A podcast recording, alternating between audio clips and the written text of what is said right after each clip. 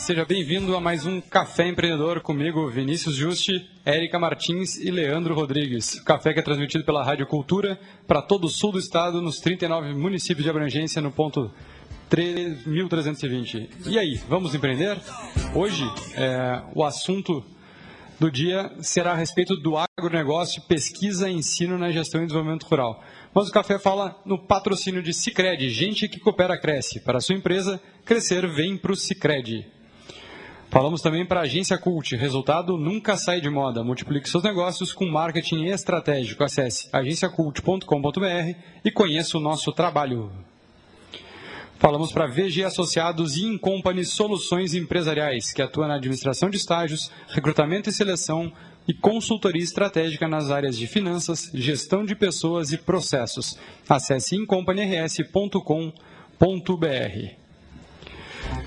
Então, boa tarde, bom dia, boa noite, conforme o pessoal nos escuta no podcast, Érica. Hoje, nosso amigo Leandro está curtindo umas férias é, será? Ah, pois então, né? A gente. É, bom dia, boa tarde, boa noite para quem nos escuta, né? A gente teve hoje uma, uma ausência aqui na, na mesa, né? Então, um abraço para o Leandro, espero que esteja aproveitando aí o seu descanso, né? E a gente está aqui uh, se virando 30, né, Vinícius? Exatamente, o pessoal já deve ter visto que o programa começou um pouquinho diferente. Hoje a gente vai atalhar alguns pontos, vamos deixar um pouco ele um pouco mais dinâmico, sem tantas as trilhas, para a gente conseguir fazer o programa e falar um pouquinho do assunto é, do dia. Mas antes a gente sempre tem as notícias né, da nossa curadoria junto com a Infomoney. É, um destaque que a Infomoney trouxe há pouquinhas horas atrás foi referente a, Magazine Luiza, né, a Magalu, como está sendo chamada, ela vem surpreendendo bastante o mercado. Cada vez que sai um balanço, é, o pessoal para para analisar o que está acontecendo, porque é uma empresa que se tornou referência no varejo. E a grande surpresa desse último balanço da Magazine Luiza foi o aumento nas despesas. Então, a Magalu teve um aumento de 50,6% nas suas despesas operacionais, é, muito potencializada pela aquisição da Netshoes, né, que foi uma uma das reviravoltas do mercado aí a curto prazo. É, e com isso ela recuou seu lucro líquido em meio é, ponto percentual. O é, que, que isso quer dizer? Qual foi a explicação da empresa? Foi que o foco da empresa é no atendimento ao cliente. Então eles estão investindo mais, estão gastando mais por um serviço de maior qualidade e sangrando um pouquinho o lucro por causa disso. Então, para quem investe, também já fica o recado que a, que a Magalu não vai é, a curto prazo ter um ganho tão grande porque o foco deles não é em resultado. O foco deles é investir mais na melhoria do serviço, da qualidade de serviço para o cliente. Então, é interessante a notícia que, que a trouxe para nós. E outra notícia aí sim é bem importante, principalmente para nós que somos aqui da fronteira com, com a Argentina e Uruguai e gostamos de um free shop, é que a partir de março, então, as compras feitas em moeda estrangeira com cartão de crédito vão chegar na fatura obrigatoriamente com o valor da cotação do dia em que foram realizadas. Então a gente sempre tinha aquela questão Tem mais de. cavalo de Troia. É, ou ficar na aposta, né? Tomara que baixe quando fechar o meu cartão. Então agora não, não funciona mais dessa forma. A partir de março, obrigatoriamente, é o dia da cotação que foi feita a transação. É, uma notícia também postada no dia de hoje e que muita gente vai ser impactada. Alguns poucos que vão para os Estados Unidos, mas não as domésticas, né, isso tem que ficar claro. Né, não dá para ir para a Disney. Senti o cheiro da polêmica aqui. Ah. Mas é, é, importante porque isso tinha bastante variação, principalmente agora que o dólar está batendo os maior, mais altos índices né, que a gente já registrou. Se eu não me engano, ele tinha fechado a 4,32 fazer uma pesquisa rapidinho aqui já para passar. Não, o site que eu estava vendo não está mais na capa.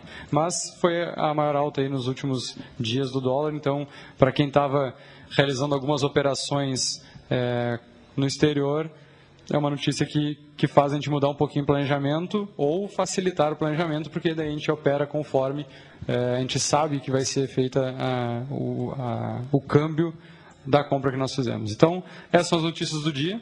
Né? Então vamos passar agora para o convidado de hoje. Né? Então, o agronegócio no Brasil tem papel importante no crescimento econômico, sendo considerado um setor estratégico. A diversidade, por sua vez, na condição de agente que produz e compartilha conhecimento, tem atribuição relevante para esse contexto, podendo contribuir expressivamente para o desempenho do setor a partir das suas atividades. Então, para falar nesse assunto né, de ensino e pesquisa na área de gestão e desenvolvimento rural, a gente convida o professor Alisson, que ele é coordenador do programa de pós-graduação em desenvolvimento territorial e sistemas agroindustriais da Universidade Federal de Pelotas, que vai falar um pouquinho mais para nós sobre esse tema. Então, muito bem-vindo, Alisson. Hoje não vamos ter a trilha ali do, do Poderoso. Mas o Alisson já esteve conosco, o retorno, né? Ele já, já passou pelo momento da, da trilha. estar aqui. Obrigado, Vinícius. Obrigado, Érica, pelo, pela oportunidade. Né?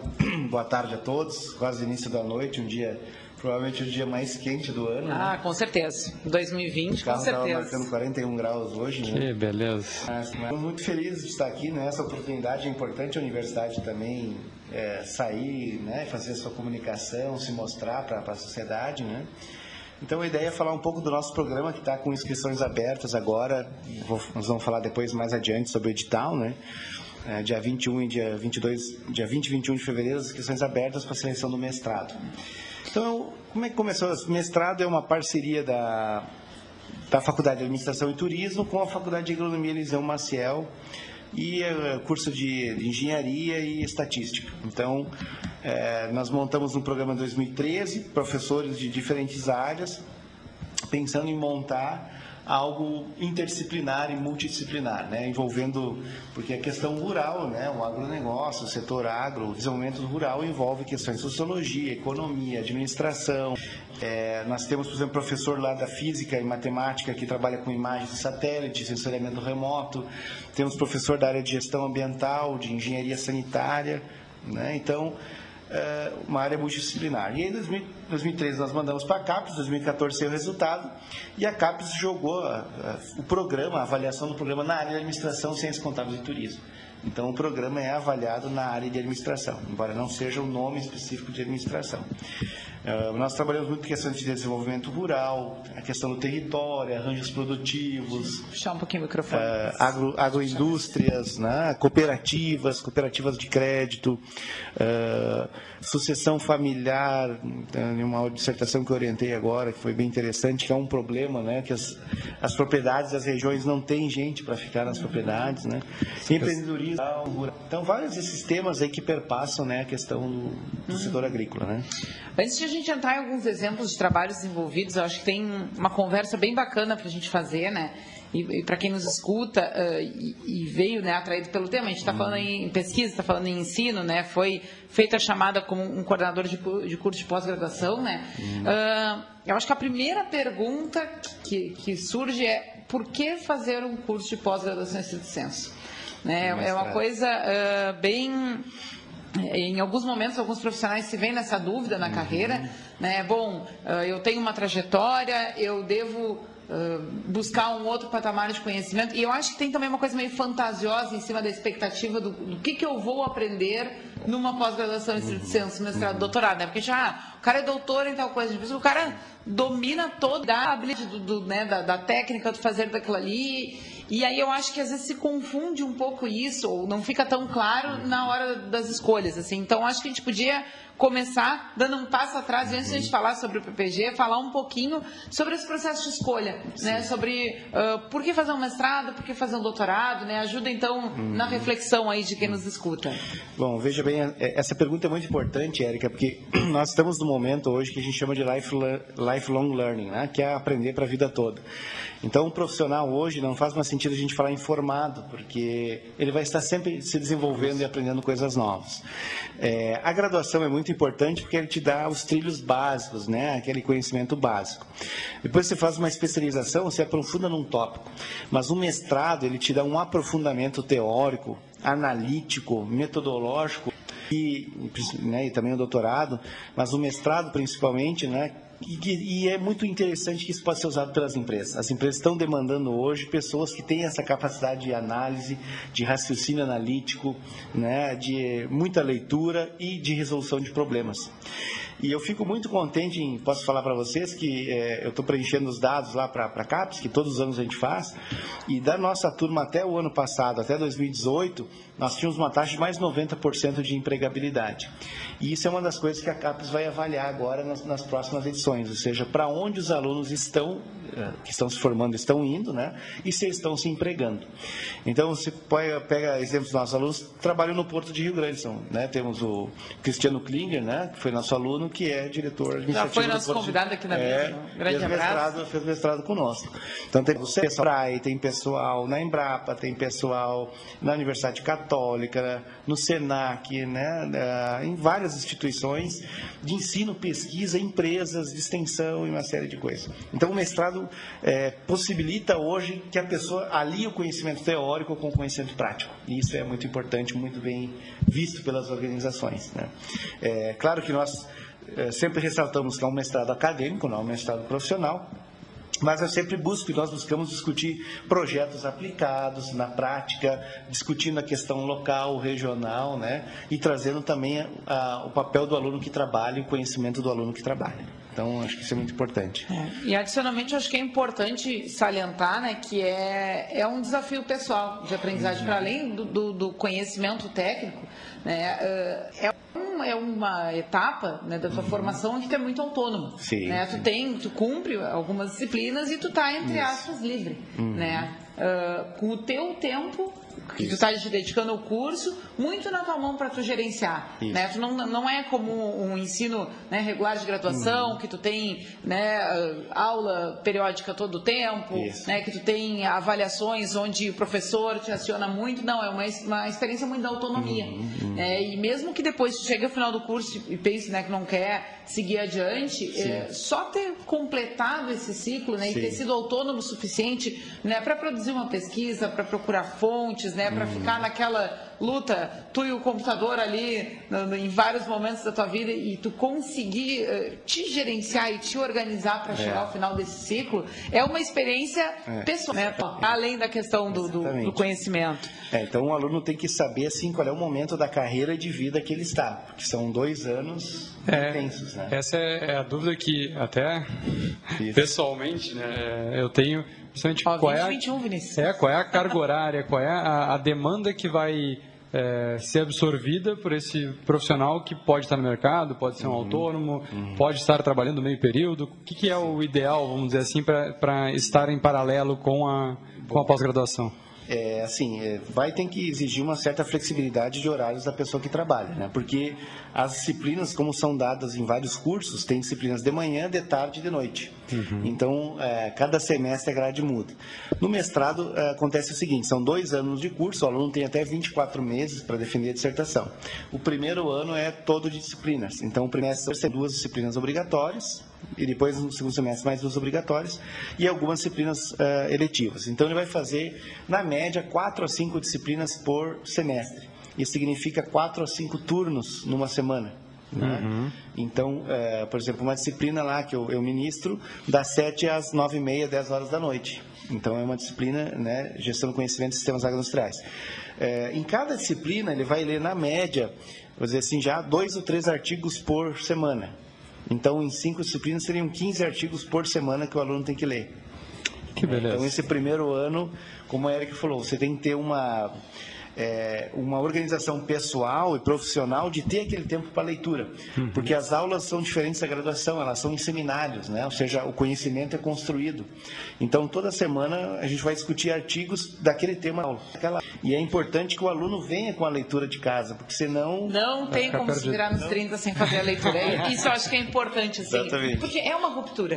É, né? é, é uma ruptura da, da, questão da graduação e dependendo até de uhum. qual foi o curso que a pessoa fez, da especialização. Né? Então, uhum. de novo, quero frisar que é uma experiência da autonomia. Isso. Né? E, e não tem sentido ir para aula se não fez a leitura. Né? Não tem, por mais que tu tenha um conhecimento prévio, uma bagagem, hum. para o nível de, de, de discussão que se pretende produzir, Isso. não tem como. Isso. E aí você tem alunos, que é muito interessante, você tem alunos que, é, que são economistas, administradores, é, engenheiros, agrônomos, veterinários numa mesma aula e cada um com um perfil, com, com uhum. característica, com seu conhecimento, né? E isso é muito interessante, isso é importante porque os problemas às vezes não vêm em caixinhas, né? Os problemas hoje são multidisciplinares. E o orientador eh, tem esse papel de orientar, porque quem faz, quem escolhe as disciplinas é o aluno.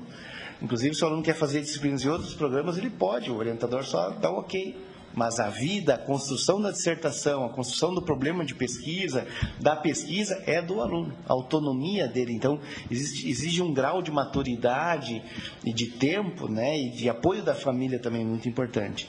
Né? Então, não é, um, não é uma coisa muito fácil. É, acho que depois do primeiro ano, quando se define qual é o tema da dissertação, qual é o problema de pesquisa, como é que vai, a coisa vai, né? Mas o primeiro ano aí que é mais mais, mais puxado um pouco. Isso, isso. Ah, acho que isso é importante também é, deixar claro porque é um investimento. Sim, é? E quando a gente fala investimento não é só monetário, Sim. Né? é investimento de tempo.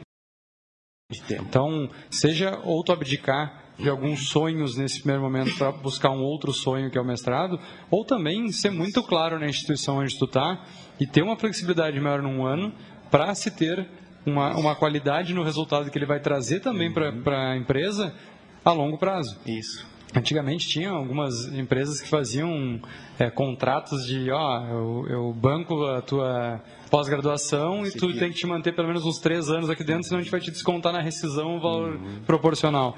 É, acho que esse diálogo tem que ser muito claro. Uhum. Por mais que não seja um programa pago, né? Sim, sim. Mas é um investimento de tempo que e muitas não, vezes vai sendo durante o expediente. Financeiro, né? tu recupera, o tempo tu não recupera, né? Exatamente. Parece, ah, não, o maior ativo em questão é o financeiro, não tem que pagar mensalidade. Uhum. Mas não é essa não, questão, é o né? Tempo. O tempo que tu investe não recupera. E entender isso, como eu estava dizendo, né? Tu, tu, vai ter que ter um tempo para tu ler artigos. Uhum. Então não é só E não é uma vez só. É. Não é uma vez só. E não é, ir à aula, né? Eu preciso é. da manhã para ir à aula. Não, não, preciso da manhã para ler artigos. É. é difícil a empresa entender, mas isso. a gente é, sabe que as empresas estão vendo a questão da capacitação e treinamento com outros olhos, uhum. né? O mestrado com outros olhos. Então um programa que consegue ser multidisciplinar e ter essa é, essa gama de, de, de profissionais de várias áreas para ter essa troca. A gente vê muito isso no pós-graduação também, que a gente dá aula também, pega muito miscelânea ali. Uhum. E é assim que, que vem a maior discussão né? Porque tu vê vários olhares sobre o mesmo tema e as melhores ideias saem desses olhares diferentes, né? Porque a crítica não é sempre aquela mesma, aquela mesma academia que todo mundo pensa igual, pensa, né? É, a gente fala tanto da questão de inovação, de empreendedorismo, né? E nós temos que começar a inovar na própria universidade, né? É, e aí que eu estou falando, ter mais disciplinas de noite, né? Trazer mais o pessoal do setor empresarial para falar, para dar palestra, né? Então nós vamos fazer até a, a semana de integração, vamos trazer empresários do setor rural para também falar junto com professores né? A questão também da internacionalização, a gente está tá pensando nisso, né? De mandar alunos para fora. A gente sabe que há restrições orçamentárias do governo, mas às vezes, às vezes o aluno tem uma, uma poupança ali, consegue, né? Já tivemos a oportunidade de alunos foram para Portugal, foram para né, outros países. Argentina, a gente tem um convênio também. Então, é, essa é uma questão muito importante, porque nós, nós queremos preparar o aluno para a atuação na sociedade. Né? É, ensino, pesquisa, extensão, inovação, empreendedorismo. E acho que nossos resultados são bem, são bem interessantes. Hoje nós temos 40 alunos já ingressos, 40 dissertações defendidas. O programa começou em 2014.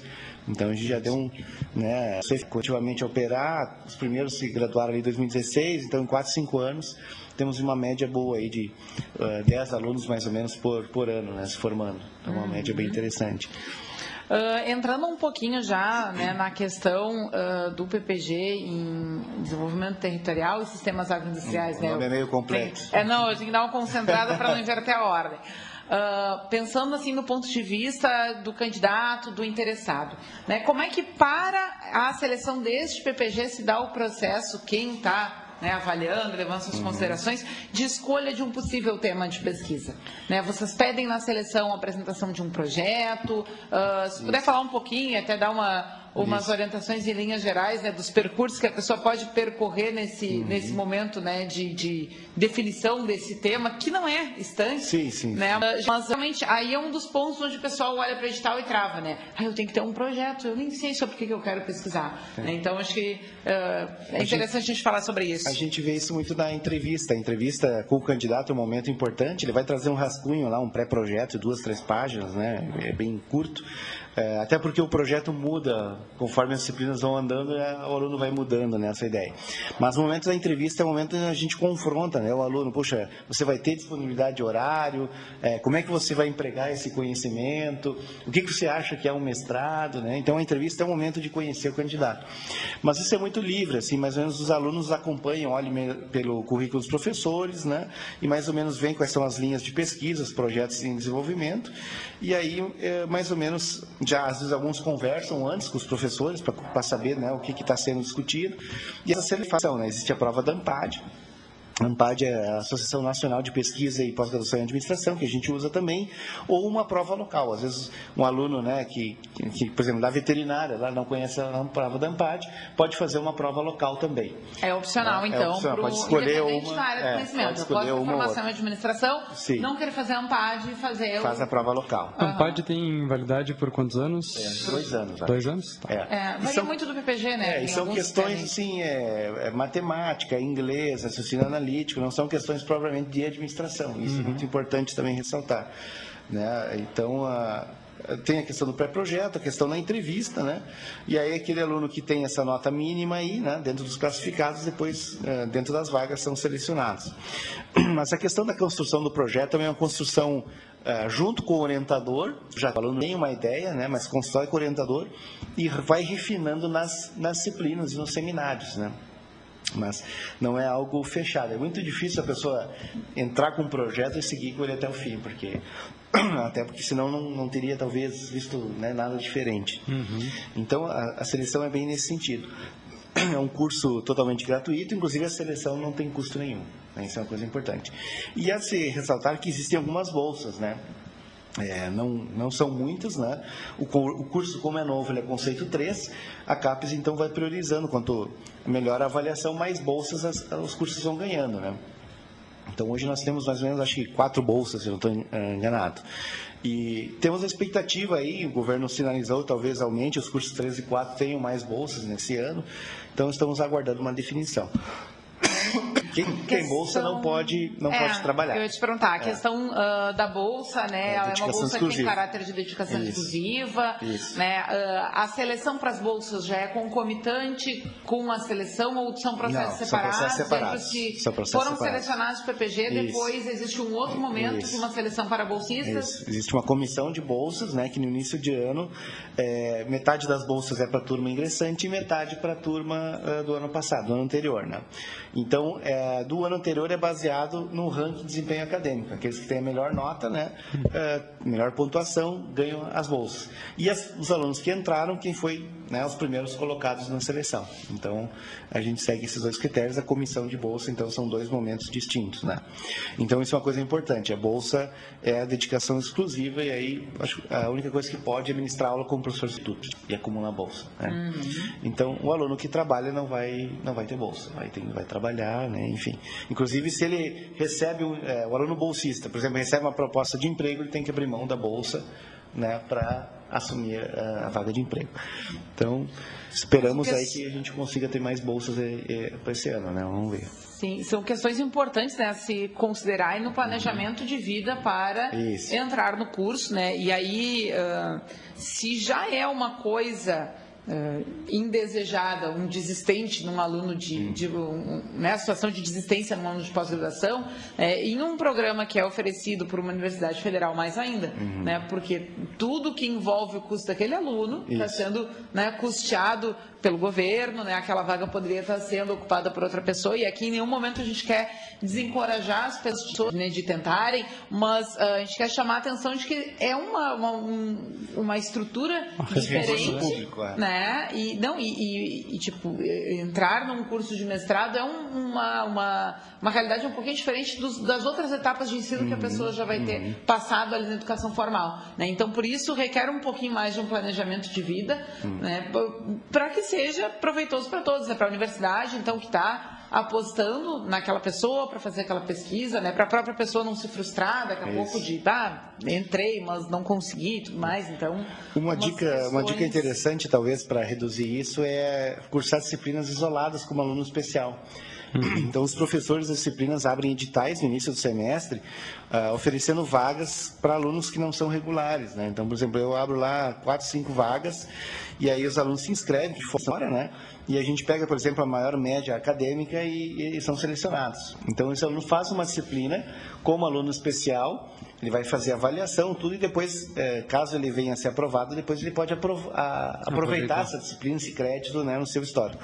Isso é legal para conhecer os professores, conhecer as disciplinas, como é que é a metodologia, né? Porque aí você já está mais acostumado a... Isso não, vai não se adaptar, aquele baque. Né? se adaptar ao estilo Isso. da aula, né? Porque a gente sabe Isso. que hoje a gente tem universidades todos os tipos, todos os Isso. formatos, né? Então, é, a aula de, de, mestrado ela é diferenciada também, né? Então, Isso. é uma baita dica aí para quem quer ver se antes de fazer todo o planejamento de vida, testar e ver se vai se adaptar pelo Isso. menos ao, ao, sistema, ao método de como é, é, o dia a dia da aula do mestrado, né? É. E o nosso aluno da, da, administração, das áreas mais econômicas, da área de administração, contabilidade, assim, que não tem tanto esse foco de pesquisa na graduação, né? Às vezes quando ele vai para o mestrado ele sente um pouco assim, puxa, mas aqui é mais pesquisa, né? Porque nós somos muito voltados ao mercado. É, então é uma coisa que nós também estamos mudando aos poucos né? no nosso curso de administração da UFPEL também de ter mais pesquisa, mais professores pesquisadores, né? Bolsas de iniciação científica que o aluno também já vai é, nesse ritmo, né? É, a gente está quase batendo aí meia hora de transmissão, né? Mas só para a gente fechar o primeiro bloco e agora no retorno falar um pouquinho sobre o exemplo de algumas pesquisas e uhum. falar sobre o edital em si, né? É, eu acho que é importante a gente reforçar de que a, a proposta do curso de mestrado e da mesma forma do curso de doutorado é, é, dar um significado um pouco mais sustentado teoricamente para a prática, uhum. né? Porque a graduação ela tem muito esse viés de formar, né, uh, para o mercado, uma determinada é, profissão e ensinar algumas habilidades técnicas, ao passo que uh, o foco muda um pouquinho quando a gente vai para o mestrado e doutorado, né? Uhum. Que é uhum. conseguir fazer uma discussão sobre aquela vivência, sobre aquela técnica aplicada. Isso à luz da teoria que embasa. Né? E quando a gente vai para as áreas de negócio, muitas vezes isso uh, tem um gap gigante, é. né? Porque a gente né, vê muita gente que tem negócio e nunca teve né, uma formação na área, está fazendo coisas, e as uhum. pessoas têm experiência, querem trazer aquilo. E aí, às vezes, a gente fica com a ideia de, pá, mas não tem teoria. Quando a gente está estudando gestão, não tem teoria, porque afinal de contas, cada caso é um caso, né? Se, se equipara a teoria à receita de bolo. E, e aí é, tem um pouco um choque, né? Quando a gente vai para querer discutir isso à luz de teoria. Então, acho também é importante a gente deixar claro, e aqui a gente fala da área de gestão, né? Por ser a área de, que nós os três temos aqui, um trânsito, mas isso também acontece em outras áreas do conhecimento, né? Então, só deixar claro que uh, a, a grande, o grande objetivo é o aprofundamento de todas as Isso. questões à luz de uma base teórica. Né? Vamos avançar um pouquinho o degrau para entender uh, de onde surge, como é. é. que se explica esses fenômenos que Pensar que o porquê que eu faço isso, por que as organizações fazem dessa forma, né? o, o que está por trás desse comportamento, e não simplesmente replicar e fazer sem pensar né? Mas analisar o que está por trás disso, os porquês, como é que as coisas acontecem, né? Então isso acontece muito na prática no, na questão de não analisar o porquê do resultado, né? E só ver o resultado, se deu certo, vamos seguir fazendo, mas às vezes não. É. E, e, o que acontece muito em Pelotas, né? Deu certo uma coisa, vai lá e abre do lado uma igualzinha, porque é só abrir do lado que vai dar certo. É. Eu achei interessante. Falta eu, bastante no mercado, né? Eu estava numa reunião da CAPES lá em Brasília no passado e tinha um professor do INSPER, é, do mestrado profissional, e ele falando que ele tinha muitos alunos executivos Inclusive agora, por exemplo, a Unicinos uh, fez um doutorado profissional, né? criou um doutorado profissional em administração. E eu disse, mas que, que, como é que os executivos procuram vocês? Qual é a intenção? E eles falaram muito de, de trazer a pesquisa, de pensar uh, a teoria, a, a, questão científica, analisar cientificamente os seus negócios uhum. e por que, que as coisas acontecem. Né? Eu fiquei muito pensando sobre isso, assim, achei um movimento interessante no Brasil, um pouco tardio, mas que está tá acontecendo. É, Para a nossa realidade, bem indiscutível, né? mas é. não menos necessário. Sim, exatamente. Muito bem, vamos lá então, vamos para o break comercial rapidinho, voltamos já já. Tem uma... Você está ouvindo o programa Café Empreendedor, um papo descontraído sobre gestão e negócios na Rádio Cultura. O Brasil lidera o ranking dos países que mais sofrem com violência no trânsito por conta da imprudência de motoristas que são influenciados pelo álcool. Pegar no volante depois de beber não é sinônimo de diversão. Dirigir é algo sério e perigoso quando você não está em devidas condições. Bebeu demais? Escolha voltar de carona, táxi, Uber ou ônibus. Preserve sua vida e as de outras pessoas. Evite fatalidades. Dirija com muita responsabilidade. Uma dica: Rádio Cultura de Pelotas. O sucesso de uma cidade é o resultado da consciência cívica de seu povo, da sua força de trabalho, da sua geração de riquezas. Neste espírito empreendedor, convocamos o povo de nossa cidade e região a prestigiar o nosso comércio local. O comércio de nossa cidade possui empresas em todos os segmentos gerais: calçados, vestuário, móveis e eletrodomésticos, farmacologia, saúde e alimentação. Empresas que nos enchem de orgulho e promovem o nosso crescimento e projetam a nossa cidade no cenário nacional. Quando você compra no comércio de nossa cidade, você está proporcionando emprego a um cidadão local. Cidadão de nossa cidade. A sua força é o nosso progresso. Uma mensagem. Rádio Cultura de Pelotas. Hotel Continental Porto Alegre, localizado no centro da capital gaúcha, em frente à rodoviária e a 15 minutos do aeroporto. São 217 apartamentos, estacionamento e centro de eventos. No restaurante Caçarola, o café da manhã é servido a partir das quatro e meia. Mais informações, acesse hotéiscontinental.com.br. Solicite sua reserva. Telefone 51 3433 1900 ou arroba hotéiscontinental.com.br.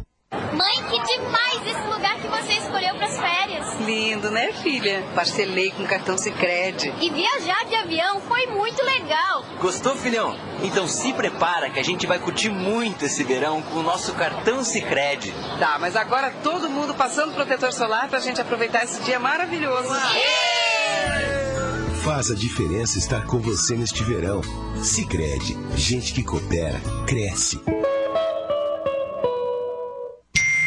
Você recebe todos os dias dezenas de informações através de redes sociais e grupos de trocas de mensagens. Na hora de informar, confie nos veículos de comunicação. Associação Gaúcha de Emissoras de Rádio e Televisão alerta. Não compartilhe notícias falsas. Informe-se com os veículos que têm a verdade como principal missão. Uma iniciativa Agerte. Apoio Rádio Cultura.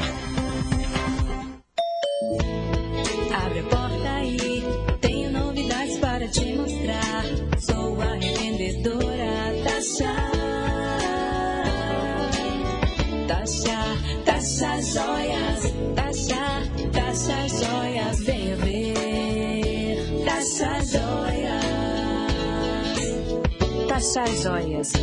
Sempre uma revendedora perto de você. Tasha Joias.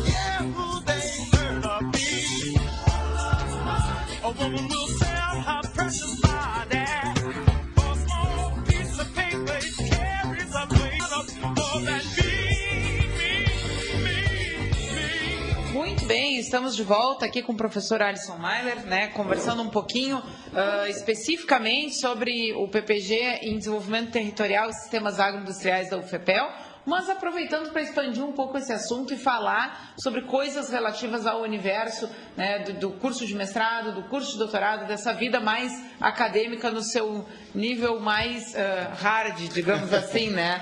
Mas acho que bem, bem importante para quem tem interesse nos escuta aí. A gente encerrou o bloco uh, passado, então, fazendo uma chamada de que retomaríamos com alguns exemplos de pesquisas realizadas né? E aí, na nossa chamada, a gente então dava um pouco o recorte para falar sobre a questão da gestão e desenvolvimento rural. Né? Então, acho que seria interessante, Alisson, se tu pudesse contar um pouquinho sobre algumas pesquisas né, que tu orientou, já teve acesso a ler, que foram desenvolvidas Sim. no PPG e resultados que, que se acharam, também para elucidar um pouco essa questão de que o mestrado tem uma finalidade em termos de entrega do conhecimento. Uhum. Né? De que tu pode pegar um fenômeno empírico que está acontecendo, discutir ele à luz da teoria e chegar com uh, alguns resultados, né, algumas conclusões que são generalizáveis ou né, interessantes Sim. que se conheça. Bom, vou dar um exemplo. São os temas dos mais diversos dentro da questão no rural, né? Como eu falei, sucessão familiar, é, empreendedorismo feminino no setor rural, empreendedorismo feminino na graduação nas ciências rurais, rurais, é, cervejas artesanais, o Rio Grande do Sul é um polo muito forte, e a questão da gestão das cervejarias artesanais, o professor Elvis orientou várias dissertações sobre isso, a questão do vinho, né? Existe até Journal of Wine Business, por exemplo. Então, é, o negócio do vinho, é o negócio da nossa região que está, principalmente na campanha, está crescendo muito, as oliveiras. Né? Nós uhum. temos trabalhos, orientações de mestrado e artigos sobre o desenvolvimento dos, dos olivais aqui do Sul, né? que são muito importantes. Tiver Dom Pedrito, quase que semanalmente a gente passa é. ali, está bonito, né? Muito bonito, eu gosto muito de azeite, acho que é uma área muito interessante.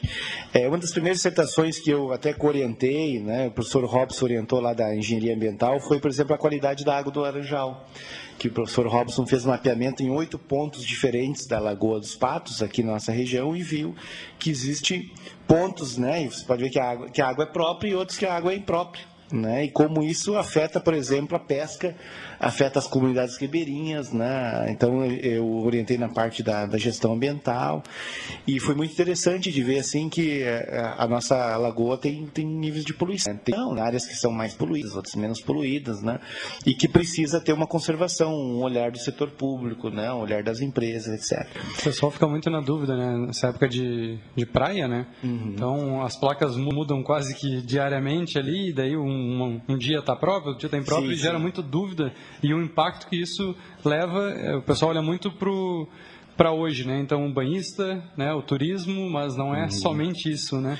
Não, é não sou especialista exatamente na, na, questão química, mas a água ela se movimenta, né? Existe a, a, sobe o nível, baixa o nível, né? a questão dos ventos também. E todo reflexo para a economia. Exatamente. Fala, né? A questão da pesca, né? Existe uma, um declínio da produção, porque o consumo e a pesca é bastante elevada, né? Então isso também a gente está analisando em termos de impacto social, impacto econômico.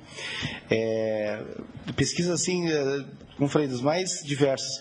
É, eu orientei uma, uma, uma, dissertação sobre sucessão no setor rural, criar um modelo de sucessão. Né? Então, por exemplo, muitas das famílias não têm uma sucessão e não falam sobre isso, só fala quando o proprietário morre. Exatamente. Né? Então, a gente discutiu isso na dissertação, na Cândida, pelo Armino, que foi que é, é preciso que, que a pessoa tenha um propósito, né? ou seja, é, que que, será que esse, esse sucessor ele vai querer ficar na propriedade? Será que a propriedade vai ser sustentável? Vai conseguir manter ele? Ou às vezes o proprietário pensa, não, tudo isso que eu construí foi para vocês, meus filhos. E os filhos chegam lá, não, mas a gente não quer isso, pai, a gente quer fazer outras coisas.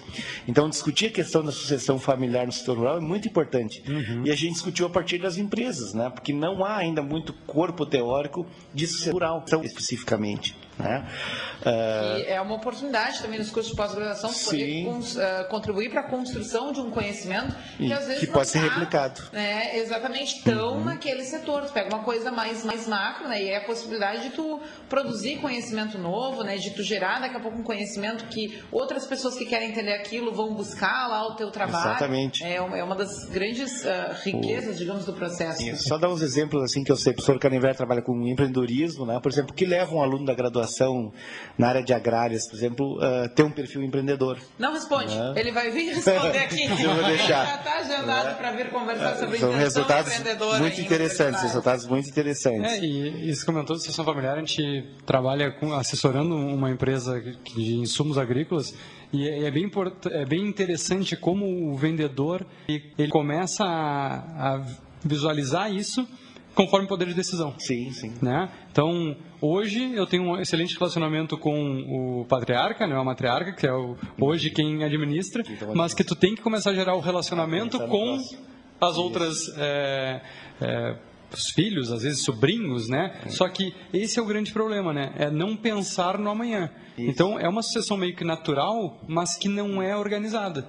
Então ele começa, ele começa a acompanhar de uma forma muito informal, mas só vai tomar decisão ou tomar frente quando algum problema grave acontece. né? Eu tive a oportunidade de participar né, de uma empresa que eu trabalhei, um conselho de família, né, que o proprietário sabia que isso- nenhum dos herdeiros tinha interesse nos negócios, né, mas ele fazia uma reunião periódica para chamar ah, esposa, filhos, e filhos, cônjuges e todo né, e o pessoal para apresentar números, porque ele dizia assim, se eu morrer repentinamente, vocês não sabem nem vender isso aqui se não Uhum. saberem quanto vale.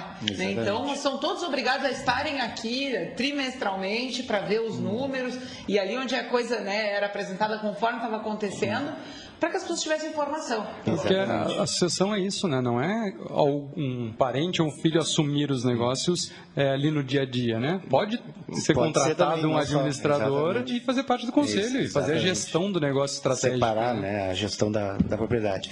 É, outros, outras pesquisas, por exemplo, tomar decisão, o professor Mário Cunil trabalha muito tomar decisão, né, o que leva, é, quais são os fatores que levam a tomar decisão no, no setor agrícola, né, vender, comprar, etc.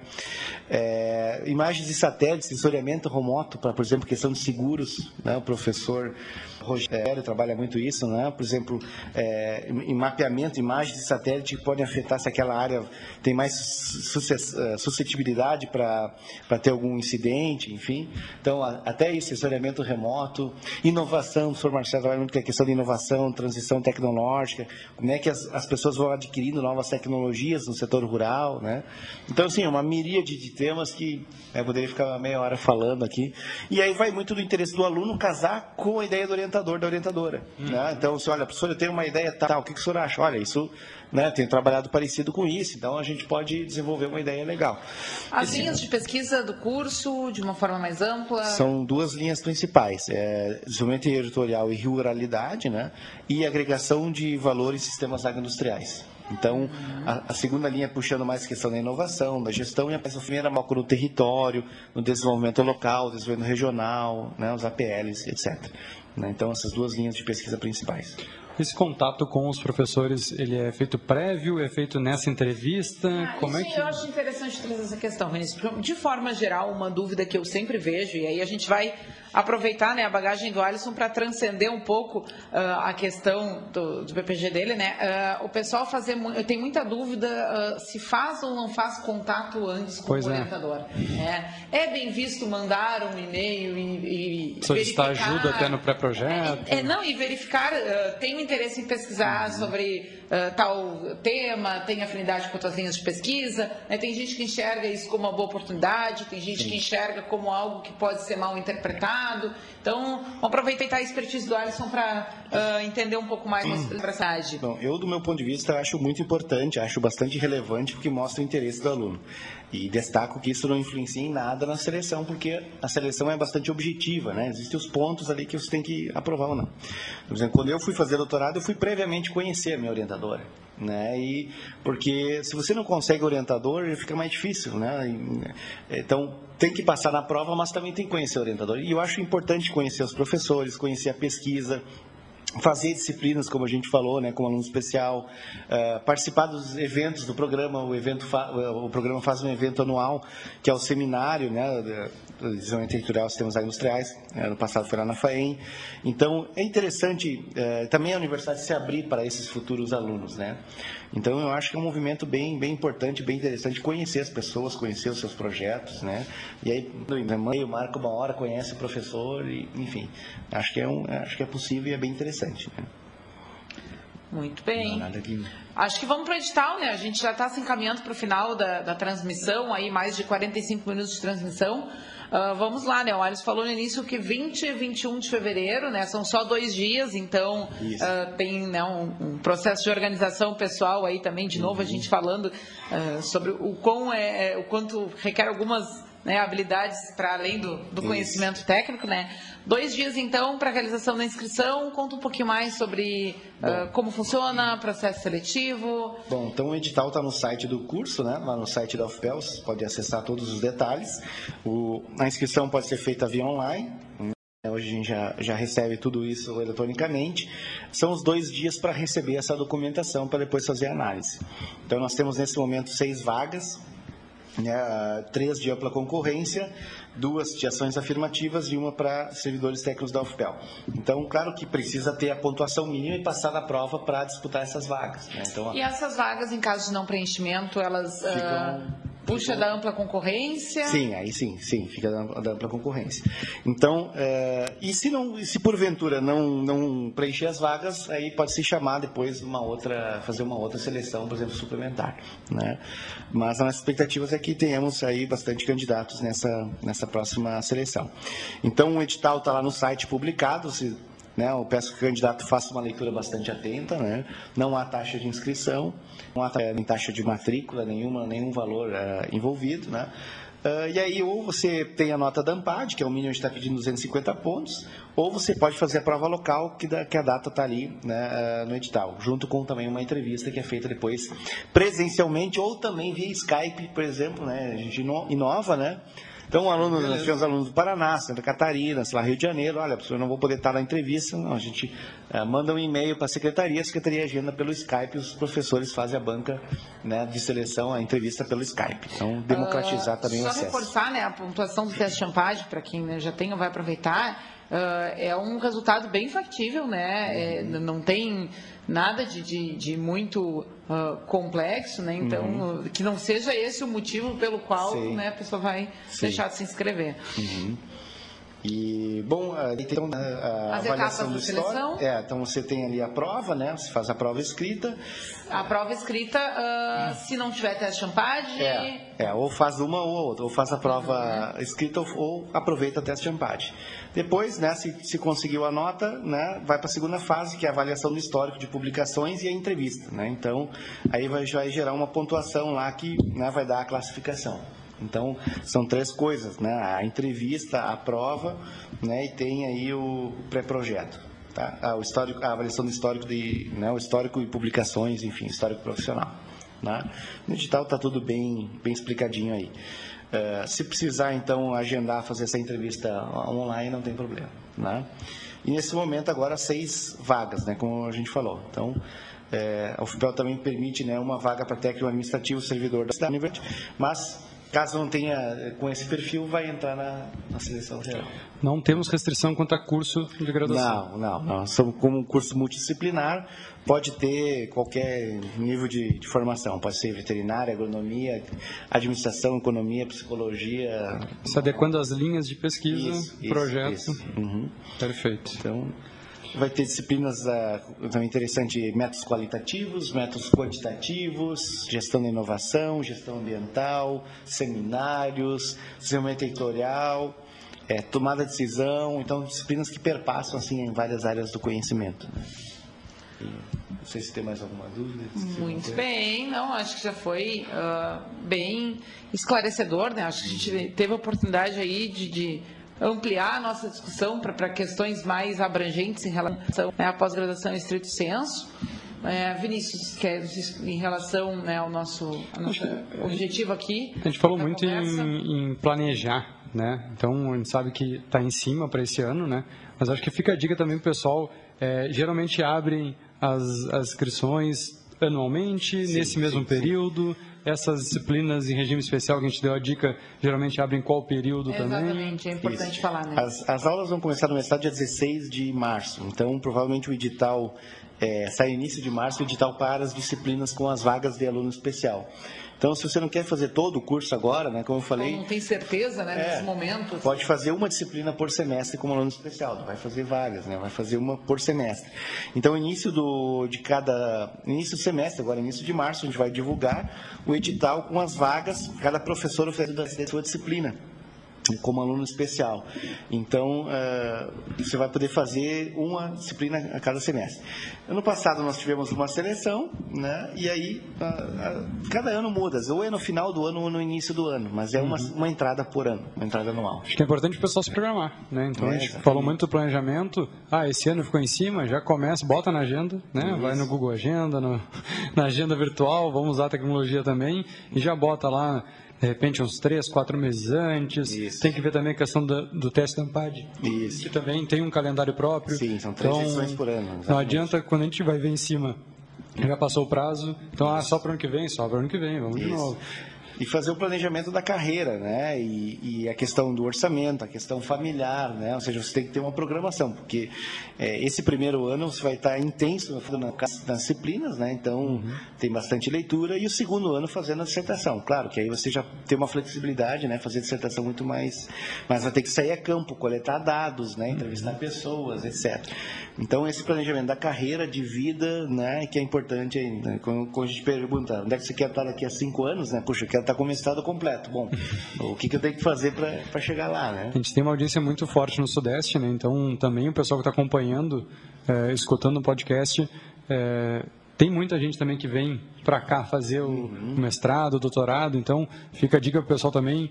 Temos diversos sites aí de uhum. imobiliárias também na cidade para saber o custo de vida aqui, uhum. né? Então, esse planejamento ele não é, às vezes a gente fala de forma muito simples, mas é um planejamento que ele tem que ser muito bem elaborado, muito bem porque a gente está falando de 24 meses. Exatamente. Né? E custos aí que, que, como você comentou, tem custo de transporte, custo de deslocamento, custo de alimentação, uhum.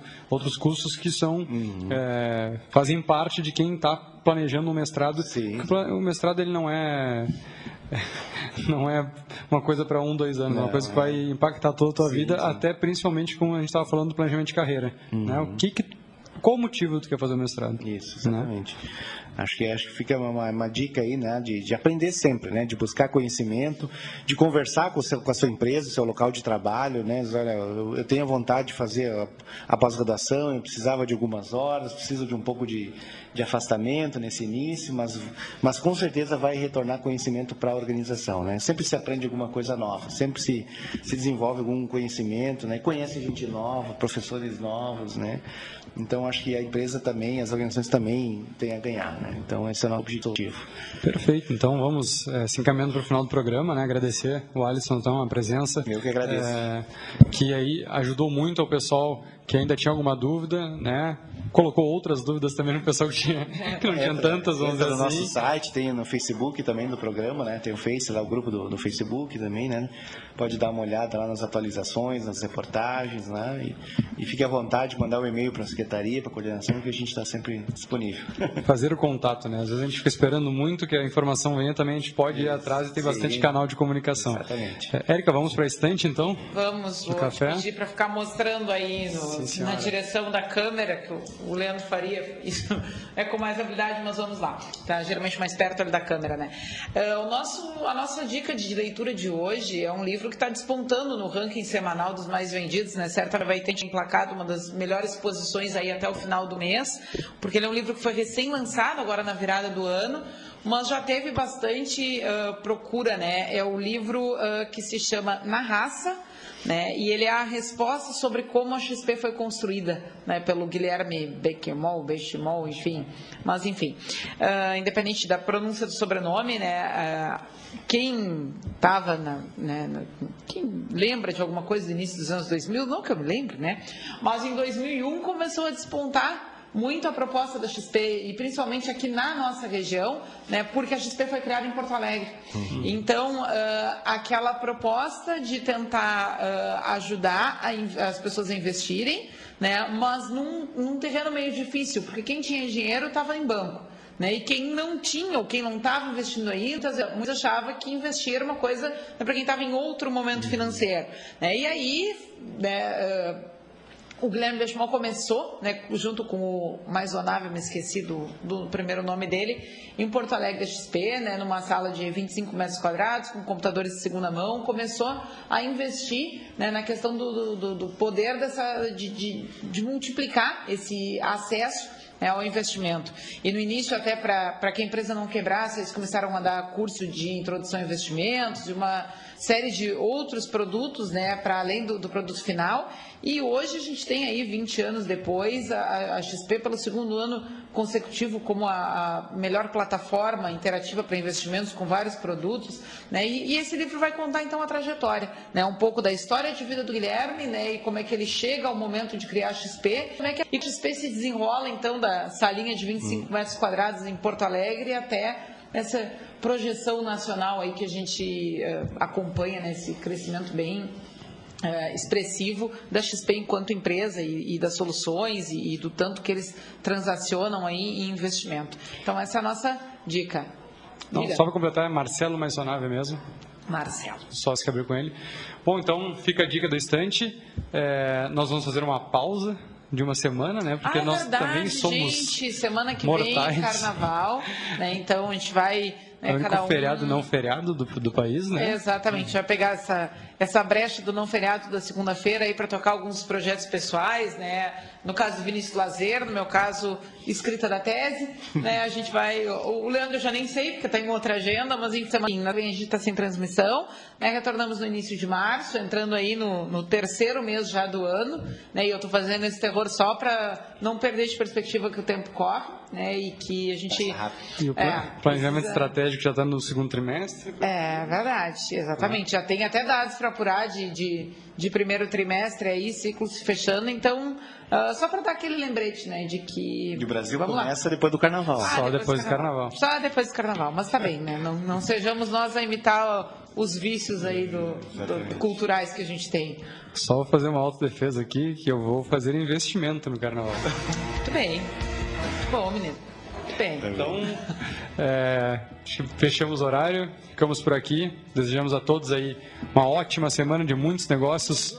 É, muitos novos negócios a partir do carnaval, pelo amor de Deus, aproveitar a economia e vamos gerar o PIB do país, como diz o nosso amigo Leandro, que está agora aí sim no lazer na praia. Mas também, também aumentando o PIB do Brasil. Nem que seja com consumo na praia. Pessoal que nos escuta então, temos diversos canais de, de, de, busca depois do nosso material, então estão no Spotify, no Deezer, no Podbean, acesse o nosso site. Aí então, fiquem à vontade. Usem e abusem então do consumo do material, então do conteúdo do Café Empreendedor. Até a próxima.